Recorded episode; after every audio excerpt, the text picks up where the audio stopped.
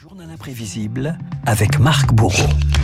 Je crois dans le cinéma comme d'autres croient en Dieu. C'est un média extraordinaire pour parler au plus grand nombre et nous dire des choses positives. En tous les cas, c'est ma philosophie. Voilà. Marc, la voix de Claude Lelouch, réalisateur aux 50 films, prépare en ce moment une fête monumentale hein, pour ses 85 ans. Ce sera lundi au Palais des Congrès à Paris, l'occasion de revenir sur un cinéaste qui a passé eh bien toute sa carrière à nous montrer la vie sur grand écran. Oui, 50 films a tenté de magnifier cette vie de tous les jours, comme un homme dans sa voiture, perdu dans ses pensées. Vous voyez de quoi je veux parler, Absolument. Jean-Louis Trintignant, Un homme et une femme, 1966, l'une des scènes les plus emblématiques du 7e art et peut-être aussi la plus autobiographique. Une femme qui vous écrit sur un télégramme Je vous aime. Pour aller chez elle. Je monte, je sonne. Une fois, deux fois. Elle dit qui est là? Ah non, je peux pas lui dire, Jean-Louis. Le papa d'Antoine, je lui dis. Oui, ça, ça, c'est une bonne un bon truc.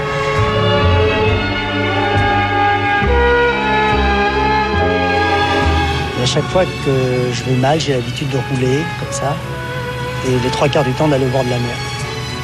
Et ce jour-là, enfin cette nuit-là, j'ai atterri à Deauville. Et à 8 heures du matin, j'ai commencé à prendre l'air un petit peu et à marcher au lointain. Il y avait une silhouette de femme qui marchait sur la plage. J'ai vu arriver sur cette digue une voiture. Et la voiture est arrivée en faisant des appels de phare et en klaxonnant très très fort. Ce qui a permis d'attirer tout de suite l'attention de la femme. J'ai été ému par cette image.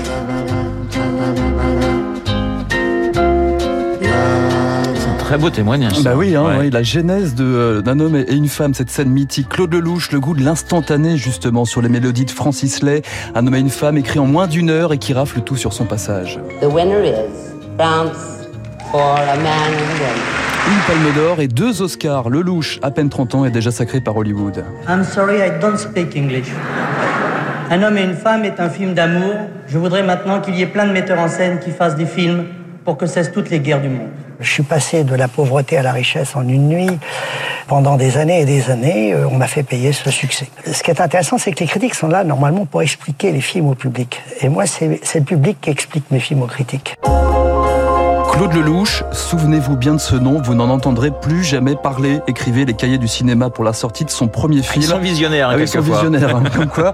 Et pas de quoi décourager hein, pour autant Lelouch et sa passion dès l'enfance pour les salles obscures. Ma mère me cachait dans les salles de cinéma quand j'étais tout petit. On était recherché par la Gestapo. Je pense que le cinéma a commencé par me sauver la vie.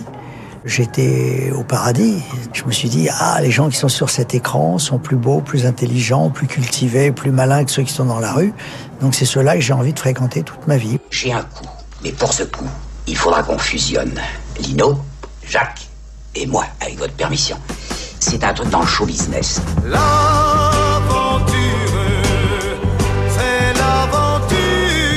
Bah voilà, vous faites plaisir à Samuel Blumenfeld. Exactement, en plein bien. dans le mille. Une irruption chez les plus grands, hein, Claude Lelouch, Yves Montand, Annie Girardot, mais aussi ce quintet Charles Denner, Lino Ventura, Jacques Brel, Aldo Machon, Charles Gérard.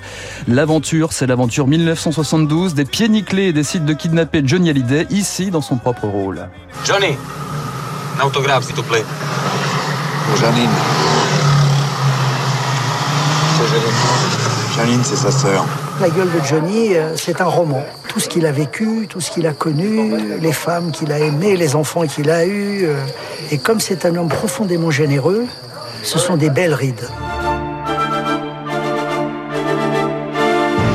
Les rides, le temps qui passe à la ville comme à l'écran. Itinéraire d'un enfant gâté, Jean-Paul Belmondo, 55 ans, tombe le masque après les années fastes. Celle d'un chef d'entreprise qui tente de refaire sa vie. Tu vas apprendre à dire bonjour. La chose la plus importante dans la vie. Comme un passage de relais dans cette scène d'anthologie, Renaud évidemment, face au tout jeune Richard Anconina. Dis-moi bonjour. Bonjour. Non, là, t'as l'air de me dire au revoir. Dis-moi bonjour comme si j'étais un malade. Bonjour. Voilà, tu vois. Bon. Je vais te dire deux, trois choses étonnantes comme ça.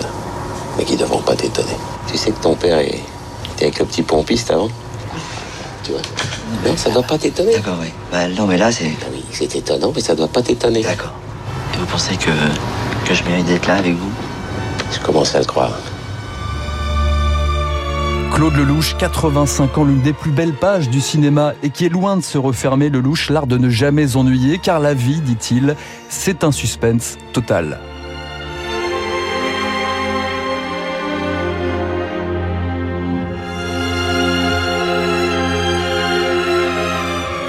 Le journal imprévisible, magnifique journal imprévisible signé Marc Bourreau sur l'antenne de Radio Classique. Merci Marc, je vous souhaite un excellent week-end, vous l'avez bien mérité. Il est 7h54 sur l'antenne de Radio Classique. Dans un instant, eh bien, nous allons retrouver le camarade David Barou pour son décret.